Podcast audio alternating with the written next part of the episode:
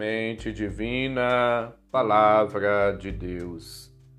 Caros ouvintes, irmãos e irmãs, iniciemos o nosso encontro com Deus, em nome do Pai, do Filho e do Espírito Santo. Amém. Proclamação do Evangelho de Jesus Cristo segundo Lucas, capítulo 15, versículos de 1 a 10. Glória a vós, Senhor.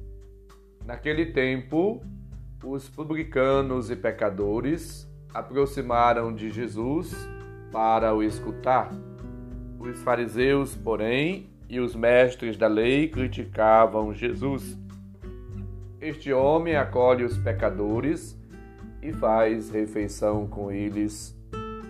Então Jesus contou-lhes esta parábola se um de vós tem cem ovelhas e perde uma, não deixa as noventa e nove no deserto e vai atrás daquela que se perdeu até encontrá-la? Quando a encontra, coloca-a nos ombros com alegria e, chegando à casa, reúne os amigos e vizinhos e diz: Alegrai-vos comigo. Encontrei a minha ovelha que estava perdida eu vos digo: assim haverá no céu mais alegria por um só pecador que se converte do que por noventa e nove justos que não precisam de conversão. E se uma mulher tem dez moedas de prata e perde uma, não acende uma lâmpada, varre a casa e a procura cuidadosamente até encontrá-la?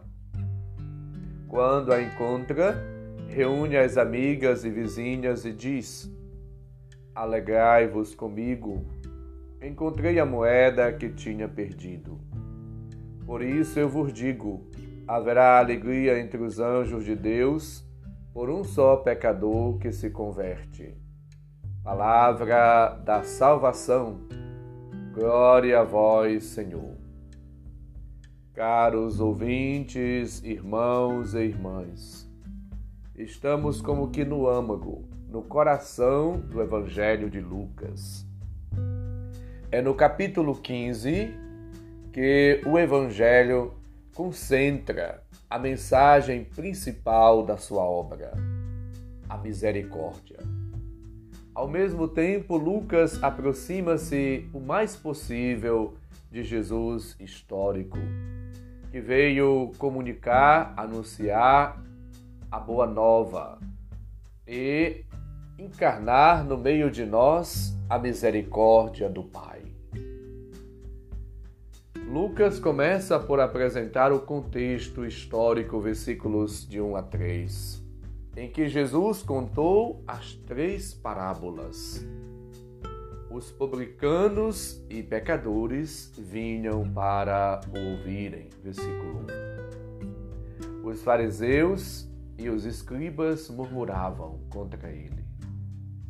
As parábolas da ovelha perdida e da moeda, com o da, do pai misericordioso, ou filho pródigo, como assim conhecemos, que Jesus apresenta como um ícone de Deus Pai, deve ser interpretadas à luz desse contexto histórico, pois assim jogam luz, iluminam a situação daquilo ou de quem estava perdido e a alegria de quem pôde encontrar o que estava perdido. A alegria do encontro com Deus. A alegria do perdão, da misericórdia, da bondade, da purificação. A alegria que brota do encontro com Deus, que tanto amou o mundo, que deu o seu Filho para assim manifestar o máximo dom misericórdia, a bondade, a compaixão, a benevolência, o perdão divino. Quantas vezes ao longo da nossa vida ficamos tristes, desanimados, ansiosos e até angustiados com a nossa vida e com a perspectiva da morte. Mas se estamos vivendo unidos em Cristo, se vivemos em comunhão com Ele, não temos o que temer. É preciso, portanto, experimentar o Senhor na nossa vida.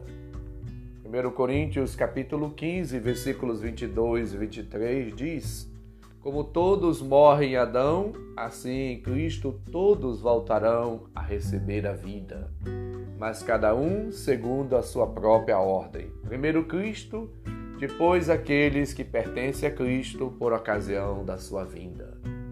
Jesus ele lembra, através do apóstolo, que todos pertencemos a Cristo.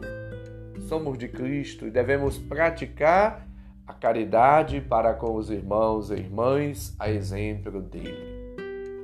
Somos chamados cada dia por Deus a adentrar nos mistérios dele, nos mistérios divinos, e a experimentá-lo e a receber a vida.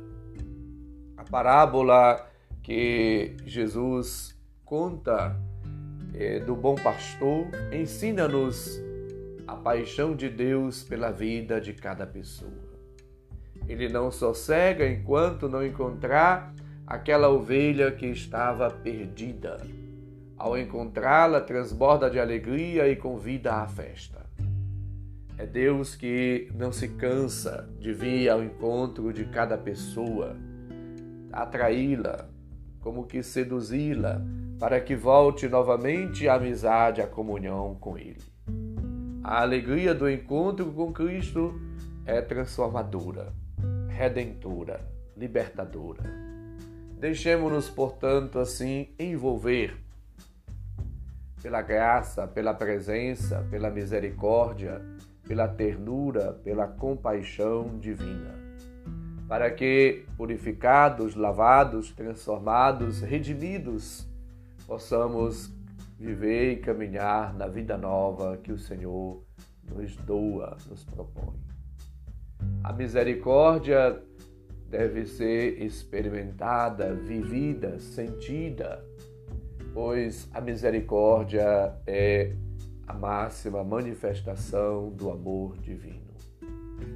Recordemos que na primitiva igreja de Jerusalém, as pessoas, uma vez dilatadas o coração pela misericórdia, pela bondade, pelo amor de Deus, abriam-se também ao outro, ao próximo, partilhavam tudo. Tudo era colocado em comum em favor de todo o povo. Atos 2:47. Somos chamados à solidariedade, à partilha, especialmente para com os mais pobres, os oprimidos, os explorados, os desprotegidos e marginalizados. A atenção, o carinho, o afeto, o amor, a dedicação àqueles e aquelas que mais precisam deve ser constante, como expressão também do nosso amor e da nossa gratidão para com Deus.